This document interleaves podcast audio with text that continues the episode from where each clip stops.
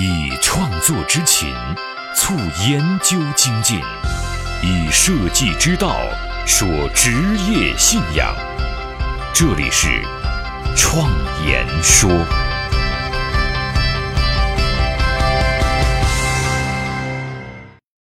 大家好，我是主持人张子健。今天我们来接着聊设计咨询的第二个阶段，核心阶段的第二个步骤——分析。采集信息之后要进行分析，这一部分工作啊，其实非常的繁重，因为我们所要找出的问题啊，也许就藏在那些细节当中。这个时候的分析，我们更倾向于使用情感的分析方式，也就是以人之常情。作为分析材料的原则，而人之常情再深一点呢，就是心理学和社会学的知识。文化最终会被消费成为个体的愉悦，所以一切落脚点啊都在人。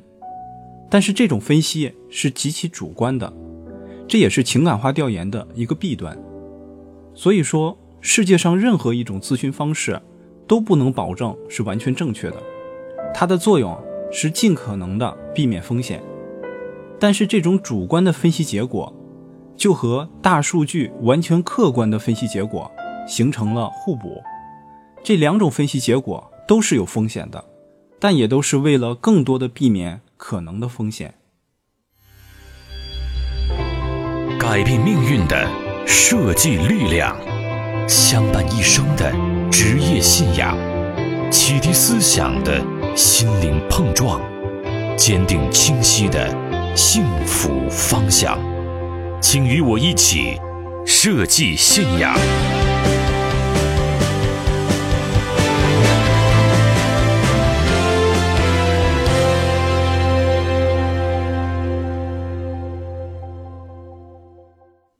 我们分析这些信息，是为了找出问题，并且啊，给予解决方案或者是建议。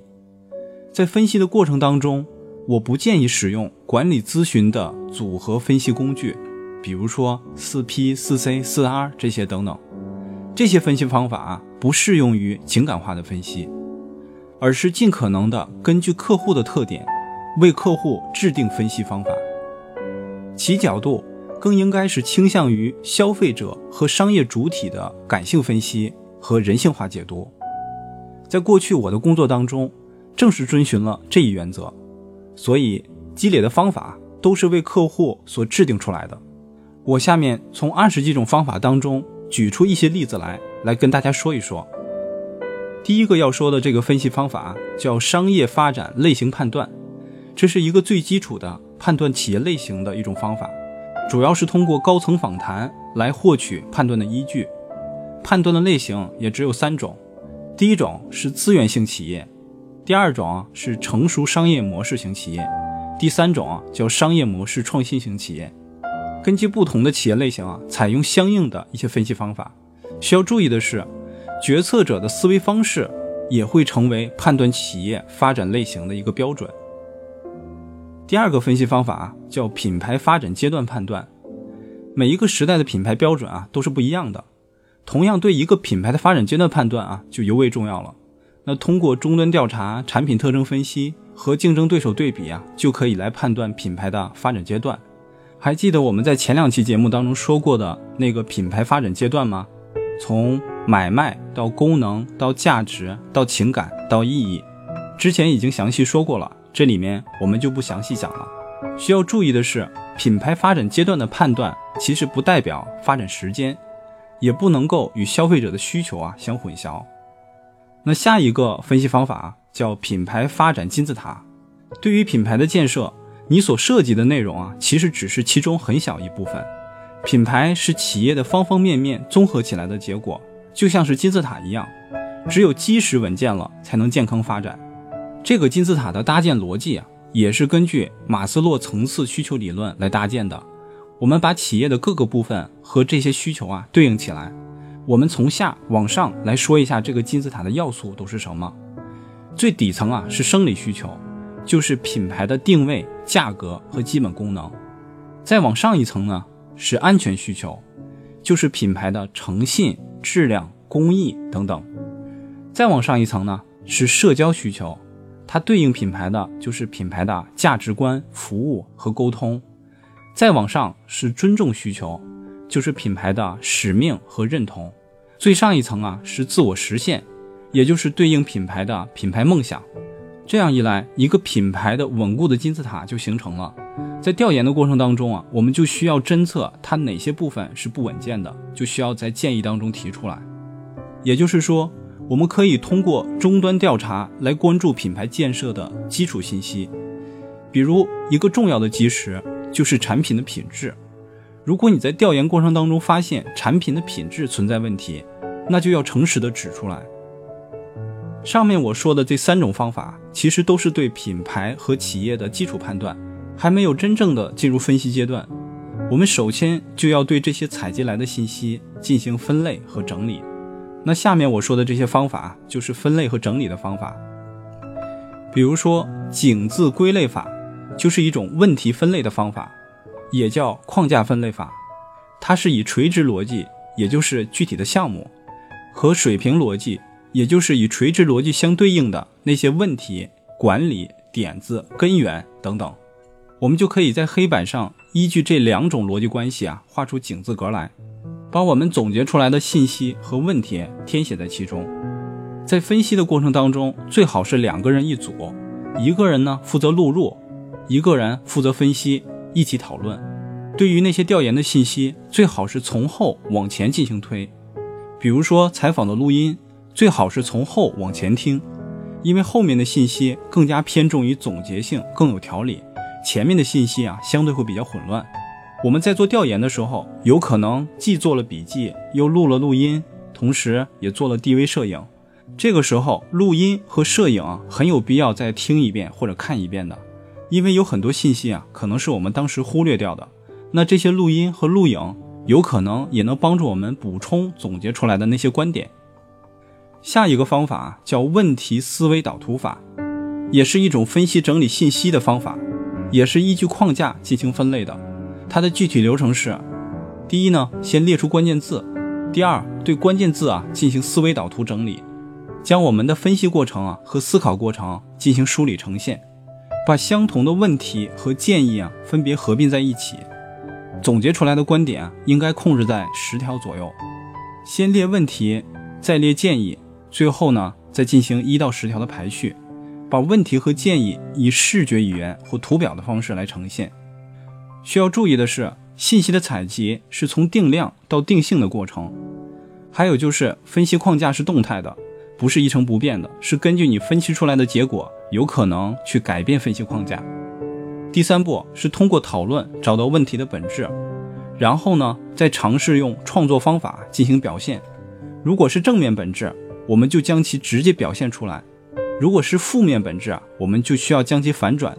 如果是侧面本质，那就需要与正面相结合进行表现。这个过程啊，至少需要一到三次会议才能够进行。第四步是提出解决方案或者创作切入点。下一个方法叫商业载体物的生物学特性分析。如果调研而来的信息太过于庞大和复杂，那么我们建议可以采用这种方式，将商业载体物拟人化，那对应生物体的多种特征。那使得分析更加立体和准确。比如说，选定人作为对应生物，那么先去对应硬件，再去对应软件，并且啊，把企业的商业活动模拟成生物行为，尽量以人的行为作为主要的参考标准。关于商业载体物生物学特性分析，这是我研究所的合伙人米世杰先生他的独立研究成果。以后有机会让他单独的把这个来分享一下。我们下面要说的这个方法叫纵向思维分析法，这个其实也是一个独立的研究成果，以后有机会啊详细跟大家来分享。那作为一个工具，我把它简要概述一下。作为思维工具，从多角度对事物的内核进行递进式的深度挖掘，以获得对事物本质内核层次的理解。这种纵向挖掘完全摒弃了横向发散的创意概念，以产品作为发端。从逻辑层面上挖掘产品本身的价值。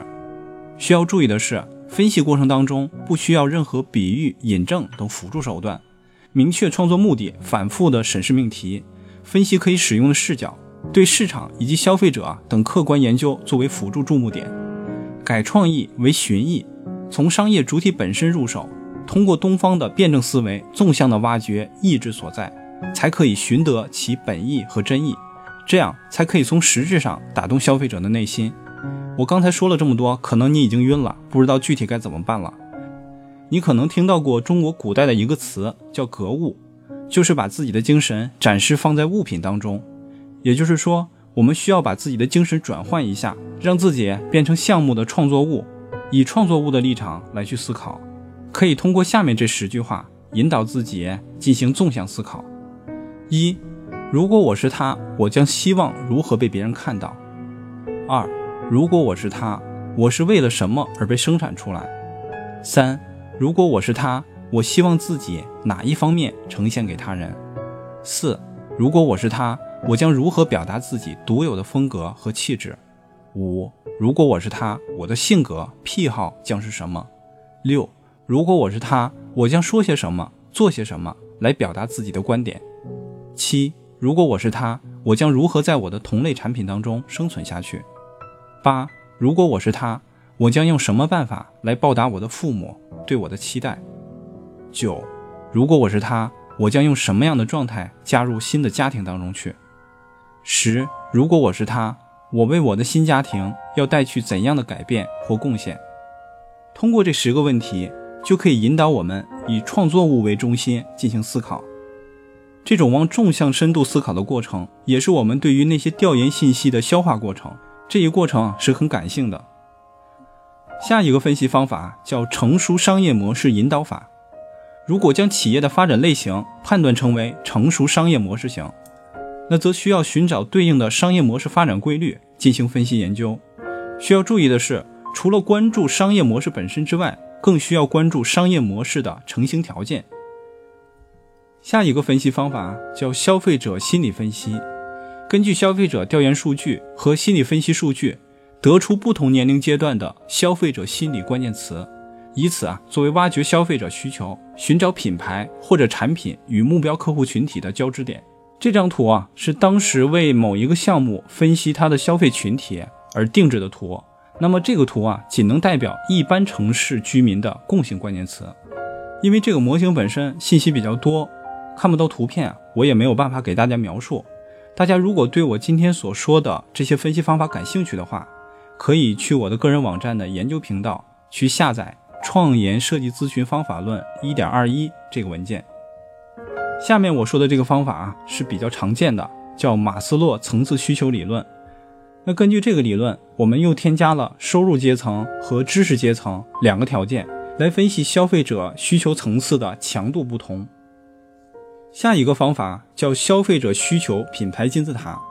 也是以马斯洛层次需求理论为基础的，分析消费者在不同的需求阶段对应的品牌需求，以此建立了一个金字塔结构的品牌需求序列。这个可以帮助我们分析品牌在金字塔中所处的位置，根据所处位置所表现的特征来提出商业建议。这个金字塔从下到上有两个轴，那金字塔的底层呢是大众产品和价值消费。那金字塔的顶层啊是稀缺产品和意义消费，在这个金字塔的里面啊有很多品牌的标志，那么这些品牌它们所对应的外在表现也是不一样的。从下往上啊分别是亲和对应的是安全，时尚对应的是新奇，神秘对应的是传世，经典对应的是圣地，这样就能够很方便的帮我们来对应品牌的价值区间。下一个方法叫创研商业梦想挖掘模型。商业梦想模型是创研设计咨询方法论当中分析过程中的重要工具，用来对调研信息进行逻辑推演，进而得出企业与客户之间的梦想交集，也就是商业梦想。商业梦想的确定可以引导企业制定战略规划，形成鲜明的品牌性格，进而形成清晰的视觉设计标准。也就是根据其他分析工具确定消费群体后，通过相关的调查结果和感性分析，得出消费者梦想与企业梦想交织的地方。需要注意的是，商业梦想最后需要用一句感性的口号来形容，这是一切宣传语和视觉设计的起点。这个方法已经是偏总结性的了，往往在我们调研报告当中是属于分析的最后阶段。除了我们刚才说的这些分析方法之外，还有一些比较特别的、另类的一些分析方法，比如说标志承载含义阶段，这是通过商业品牌标志自诞生的那一天起，一直随着时代的变化而改变所承载的信息内容。从历史的角度来看，它一直有一套清晰的进化次序，分别是责任、区别、价值、意义。这个次序跟企业自身的发展阶段也是相吻合的，因此可以作为设计的一种分析工具。设计的时候。该强调哪一方面，要看你对企业所处阶段的判断。需要注意的是，现阶段国际上发展到价值和意义之间，而国内呢，基本是发展到区别与价值之间。还有一个奇特的分析方法，叫冷热文化判断。冷文化与热文化的概念，是中国社科院信息化研究中心的秘书长江其平老师先提出来的。对于判断一个品牌的文化基因，其实起着决定性作用。其重要作用往往决定了一个企业的生死。我们可以通过这个工具来判断品牌所倡导的文化内核的文化基因属性，以此呢来判断其长远发展的方向是否正确。那需要注意的是，我们这个判断啊是企业对外的，在一个企业的组织内一般是偏热文化的。在有些项目当中，我们还定制了特别具体的分析工具，比如说这个终端体验消费模式的变化趋势。大概分析了从柜台式到自助式到体验式，也就是顾客自助销售与现场加工、展示和体验相结合的模式。现在的消费者往往介于感性和理性之间，他们追求的是一种更为个性的东西，对品牌和终端的形象要求也是如此。他们会寻找与自己的形象相吻合的一些购物环境，环境和体验让他们感觉到自己的非凡和不同。他们在购物产品的同时，也带走了这些感受。还有更加具体的分析，比如说体验在商业空间内的变化条件分析，中国近十年消费者的心理变化趋势，分析了从炫耀消费到理性消费到意义消费。因为这些分析啊特别具体，所以这里面就不详细讲了。我们甚至还在一个小型的项目当中。给米 UI 系统啊定制了一个发烧经济的趋势及能量分布这样的分析模型。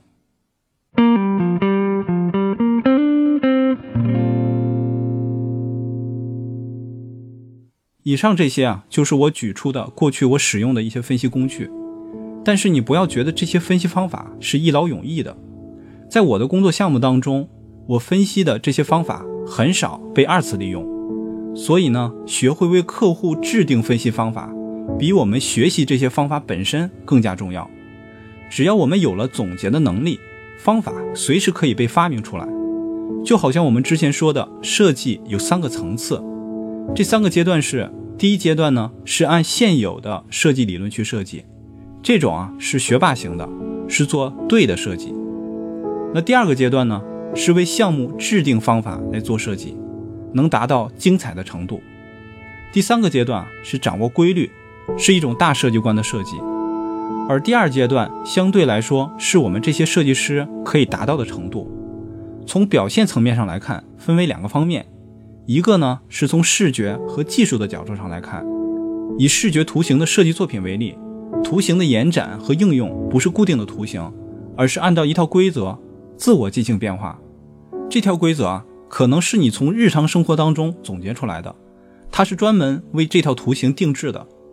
我举一个特别简单的例子：如果画面当中你放了十二个点，你规定无论在任何尺寸之下，这十二个点啊都会呈现出放射均匀的分布状态，在任意的媒体和尺寸上都是一样的，都会根据媒体的形式和尺寸的变化而变化。这种变化的规则啊，不是由某个人决定的，而是根据你设计的这条规则决定的。这就是定制了方法的设计，设计的重点不在图形本身，而是在这条规则。更为复杂一点的，在我们现在的很多案例当中都能够看到，很多多形态图形的设计啊，其实就是有规则的。那第二方面呢，就是我们今天说的这些分析方法，为甲方制定一套从文化层面上出发的分析方法。这些分析方法也可能同样来自于你对日常生活当中某些规律的总结。它可能被应用于品牌的视觉策略、产品开发、营销策略等等。同时啊，这套规则有可能就是品牌的文化基因。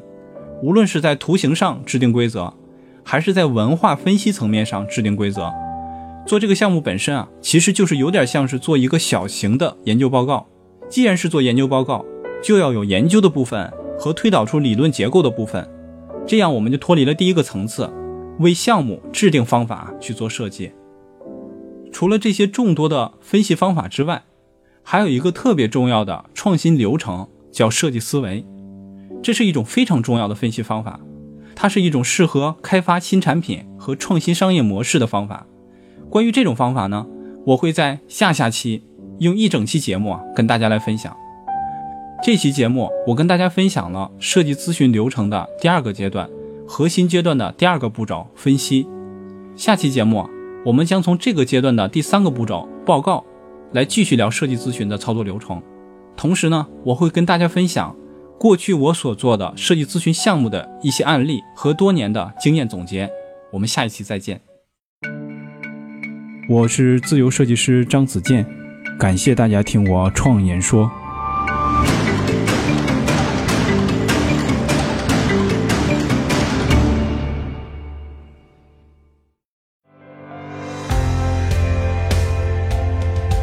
所见的现实，转瞬之间必然会被改变；所闻的金科玉律，可能是路上的艰险；所感的困苦，到了明天，也许比蜜还甜。人生一世，白驹过隙，倒不如昂首挺胸，做个坦荡匠人。我是设计师。